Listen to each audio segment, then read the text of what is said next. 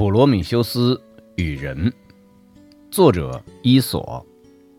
普罗米修斯遵照宙斯的命令，创造了动物和人。可普罗米修斯造的动物实在太多，而人却少得可怜。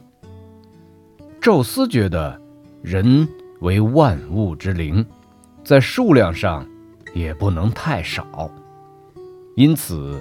又命令普罗米修斯毁掉一些动物，多创造一些人。普罗米修斯执行了宙斯的命令，毁去了一些动物的外形，把它们更换成人的模样。因此，有些人仅仅具有人的外形，其内心仍与动物一样。